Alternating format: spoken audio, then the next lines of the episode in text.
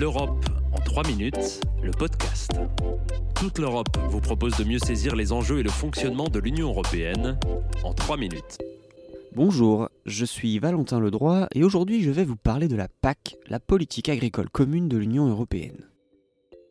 Indispensable aux revenus des agriculteurs, mais régulièrement critiquée, la politique agricole commune ne cesse de faire parler d'elle depuis sa création. Au départ, en 1962, l'objectif est de relancer la production alimentaire de l'Europe pour faire face aux pénuries. Relancer, mais pas seulement. Il faut aussi assurer des revenus suffisants aux agriculteurs et des prix convenables aux consommateurs. Pour cela, la communauté européenne supprime les droits de douane des principaux produits agricoles entre les six pays membres. Elle subventionne aussi les exportations vers le reste du monde. Enfin, elle rachète à un prix minimum certaines denrées que les agriculteurs ne parviennent pas à écouler. La PAC remplit alors ses objectifs, au-delà même des espérances. Mais à partir des années 80, elle est aussi victime de son succès. L'Europe est confrontée à un double problème, une surproduction alimentaire et un coût de plus en plus lourd de la PAC dans son budget.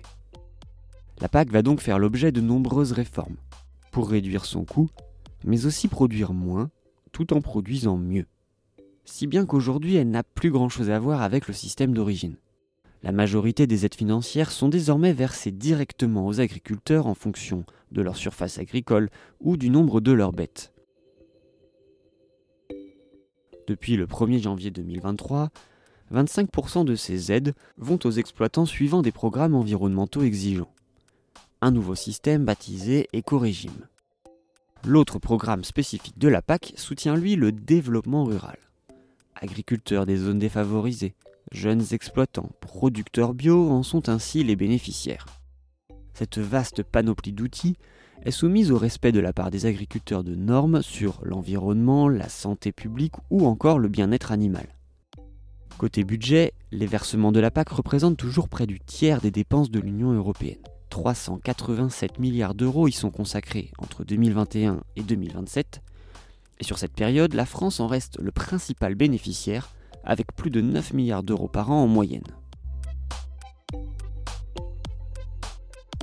Pour mieux concilier agriculture et environnement, la Commission européenne a également proposé de verdir les assiettes des Européens. En 2020, elle présente sa stratégie de la ferme à la table, mais cette stratégie est vue d'un mauvais œil par de nombreux agriculteurs.